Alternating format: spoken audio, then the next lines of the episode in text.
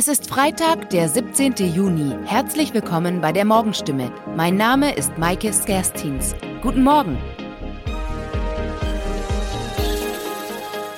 Und das sind heute unsere Themen. Baulärm am Sonntag.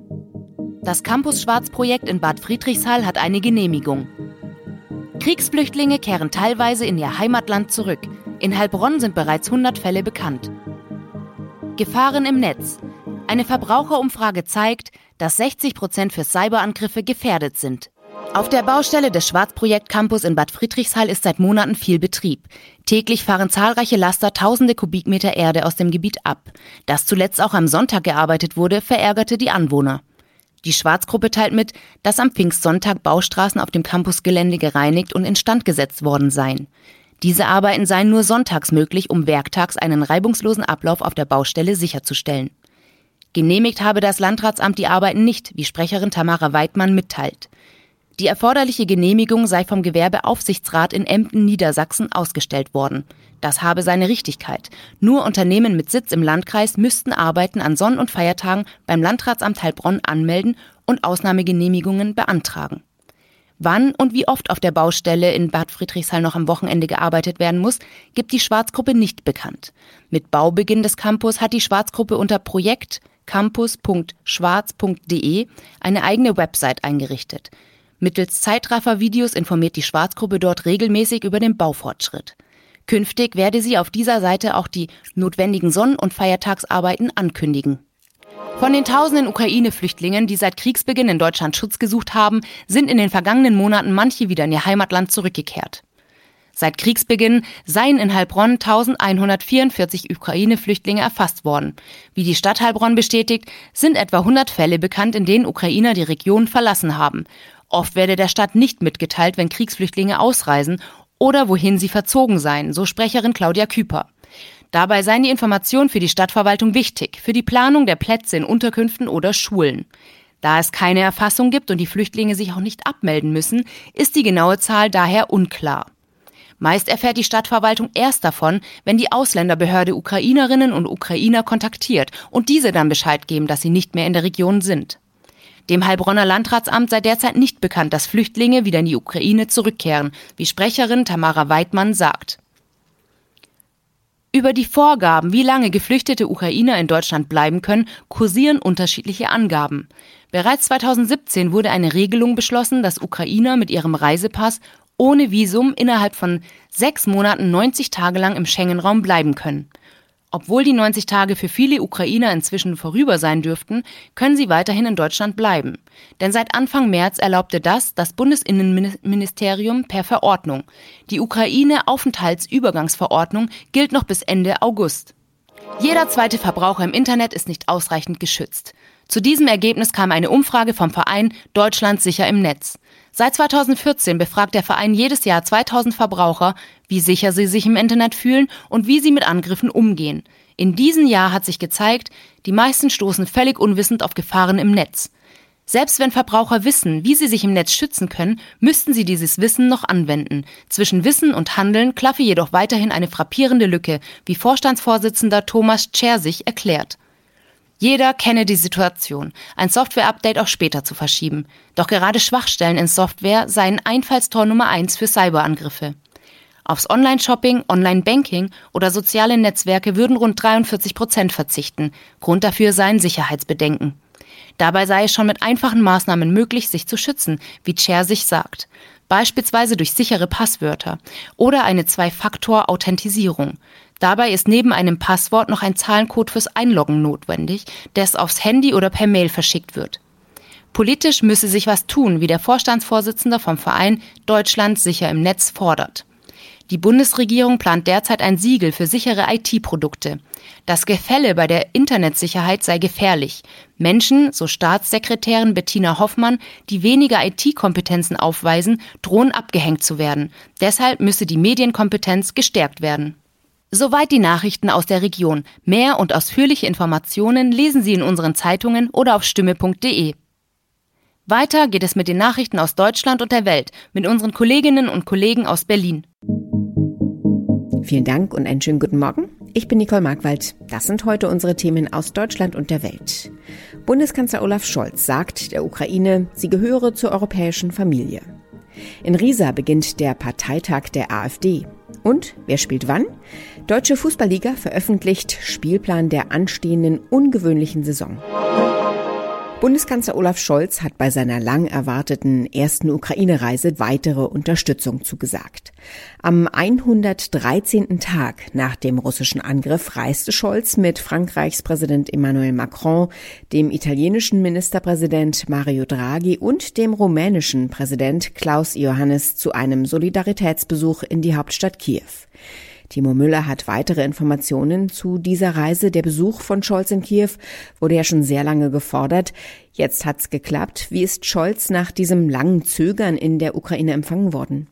Also der ukrainische Präsident Zelensky war sehr froh, dass Scholz endlich nach Kiew gekommen ist. Das gilt aber auch für den Besuch von Frankreichs Präsident Macron und Italiens Ministerpräsident Draghi. Dieser Besuch wird in die Geschichte unseres Landes eingehen, sagte Zelensky heute. Er sei sehr zufrieden mit dem Treffen und er sei überzeugt, dass das ganze deutsche Volk die Ukraine unterstütze. Außerdem habe er während des Gesprächs auch die Einigkeit gesehen, sagte Zelensky. Und zum Thema Waffenlieferungen, die liefen wohl so, wie die Ukraine es erwarte. Und was haben der Bundeskanzler und die anderen Staats- und Regierungschefs mit Zelensky besprochen? Es ging bei dem Besuch vor allem darum, ganz deutlich zu machen, Europa steht an der Seite der Ukraine. Aber die Reise sollte mehr als nur ein Zeichen der Solidarität sein. Äh, Scholz hat immer gesagt, nur für einen Fototermin würde er nicht nach Kiew fahren, sondern erst, wenn es auch was Wichtiges zu besprechen gibt. Das war heute der Fall. Die Staats- und Regierungschefs haben ihre feste Unterstützung zugesagt, also neben Waffen auch Geld und humanitäre Hilfe und Scholz sagte, dass sie geschlossen an den Sanktionen gegen Russland weiterhin festhalten. Es wurde auch über den Wunsch der Ukraine gesprochen, Beitrittskandidat der Europäischen Union zu werden. Mit welchem Ergebnis? Also Kanzler Scholz hat sich ganz klar für einen EU-Beitritt der Ukraine und auch für die Republik Moldau stark gemacht. Deutschland ist für eine positive Entscheidung zugunsten der Ukraine. Und es ist eine Frage der europäischen Glaubwürdigkeit, dass wir gegenüber den Staaten des westlichen Balkan die sich seit Jahren schon auf diesem Weg befinden, nun endlich unsere Versprechen einlösen, jetzt und konkret. Was hat Scholz bei seinem Besuch in Kiew sonst noch erlebt? Ja, der Tag ging für ihn schon mit einem äh, Schreckmoment los. Äh, gerade am Bahnhof in Kiew angekommen und sofort gab es Luftalarm. Eine halbe Stunde später kam aber schon die Entwarnung. Dann ging es für Scholz und seine Kollegen nach Irpin, einem Vorort von Kiew, bei dem die Kämpfe sehr heftig waren. Scholz hat sich da persönlich ein Bild von der Zerstörung gemacht. Umso schlimmer, wenn man sieht, wie furchtbar sinnlos diese Gewalt ist, die wir hier sehen. Es sind unschuldige Zivilisten betroffen, es sind Häuser zerstört worden, es ist eine ganze Stadt zerstört worden. Also Scholz war wirklich bewegt.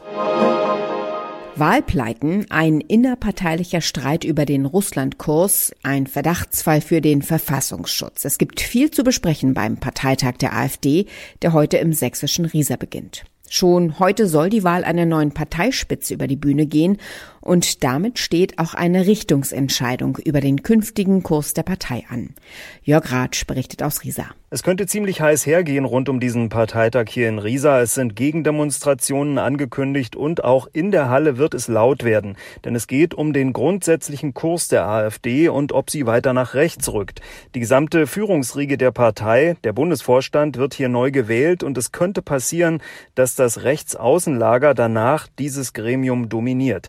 Parteichef Tino Kropalla wird wahrscheinlich wiedergewählt. Sein Gegenkandidat Norbert Kleinwächter, der für das gemäßigte Lager antritt, hat eher schlechte Chancen.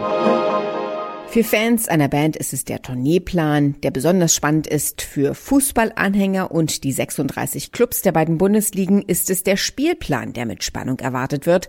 Heute veröffentlicht die Deutsche Fußballliga die Spielpläne für die Bundesliga und die zweite Liga für die Saison 2022-23.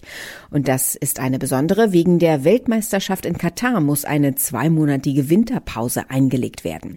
Das macht diese Spielplangestaltung zu einer besonderen Herausforderung Änderung. Thomas Thonfeld weiß mehr. Thomas, wegen der WM in Katar startet die neue Saison früh, nämlich schon am 5. August. Die zweite Liga fängt sogar schon am 15. Juli an. Was ist besonders ungewöhnlich an diesem Spielplan? Ja, auf jeden Fall diese frühe und lange Winterpause, denn wegen der ungewöhnlichen WM wird der Spielbetrieb in Liga 1 und 2 ja schon am 13. November unterbrochen. Am 21. November geht ja schon das Turnier in Katar los und einen guten Monat nach dem WM-Finale geht's dann am 20. Januar schon wieder in der Bundesliga weiter, in der zweiten Liga am 27. Januar. Erst Ende Mai ist dann Schluss in beiden Ligen. Also das ist schon ein ungewöhnlicher und auch fordernder Rhythmus für die Spieler und Vereine. Aber nicht nur deshalb ist ja dieser Spielplan wie jeder andere auch inzwischen eine echte Tüftelei, die ohne umfassende technische Unterstützung gar nicht mehr zu bewältigen ist. Was müssen die Planer denn alles beachten? Also neben den WM- und Länderspielterminen überhaupt müssen die Europapokalspielpläne berücksichtigt werden, allerdings vor allem, wenn es dann später ums Feintuning geht und die Spieltage zeitgenau angesetzt werden. Der DFB-Pokal muss natürlich berücksichtigt werden, aber auch zum Beispiel andere Großveranstaltungen in Städten, die viele Polizeikräfte binden. Und dann natürlich auch, wo Vereine eng beieinander sind, also zum Beispiel Dortmund und Schalke, die sollen ja nicht zeitgleich ihre Heimspiele austragen, ebenso in Berlin, Union und Hertha. Wenn die Temperaturen wie in diesen Tagen bei uns steigen, dann kann das sehr anstrengend werden. Die Wohnung wird heiß, der Hund hechelt, die Kinder jammern. Wie man am besten durch die heißen Tage kommt, weiß Mona Wenisch aus Berlin. Mona, fangen wir mit der Wohnung an. Was lässt sich da gegen Hitze tun? Also am allerbesten ist es, die Hitze gar nicht erst in die Wohnung zu lassen. Da helfen am besten Rollos, die ich draußen an den Fenstern anbringen kann. Wenn das nicht geht, dann gerne auch von innen, ist aber nicht mehr ganz so effektiv. Ist die Hitze erstmal in der Wohnung, dann kann es richtig schwer sein, die wieder rauszubekommen. Aber auch hier gibt es so ein paar Faustregeln, die helfen können. Zum Beispiel immer nur dann lüften, wenn es draußen kälter ist als drinnen und unnötige Wärmequellen ausschalten. Also den Stecker vom Computer einfach mal rausziehen und den Backofen auslassen. Natürlich gibt es die beste Abkühlung im Schwimmbad oder im See. Worauf muss ich denn achten, wenn ich zur Abkühlung schwimmen gehen möchte? Klar, gerade an so heißen Tagen will man eigentlich nur noch ins Wasser. Aber auch hier gibt es einige Regeln, an die man sich halten sollte.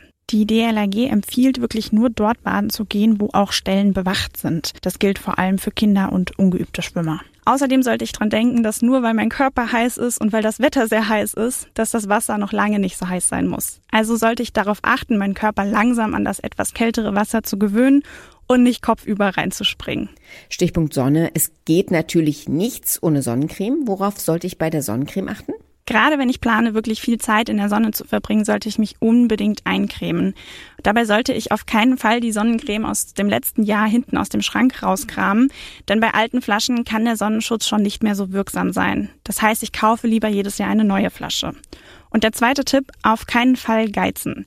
Ein Erwachsener sollte ungefähr vier gehäufte Esslöffel für den ganzen Körper verwenden und auf jeden Fall regelmäßig nachcremen, egal ob ich im Wasser war oder einfach sehr lange in der Sonne, immer nachlegen. Und wie kann ich meinem Haustier durch die heißen Tage helfen?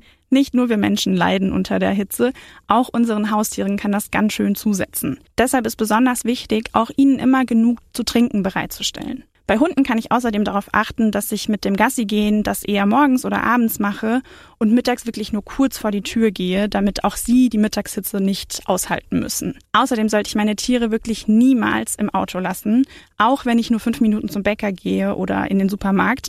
Dort wird es so schnell heiß, dass es für die Tiere tödlich sein kann. Er ist einer der erfolgreichsten Songwriter der Musikgeschichte und wird in seiner Heimatstadt Liverpool wie ein Gott verehrt. In Hamburg nahm die Karriere von Paul McCartney mit den Beatles Fahrt auf.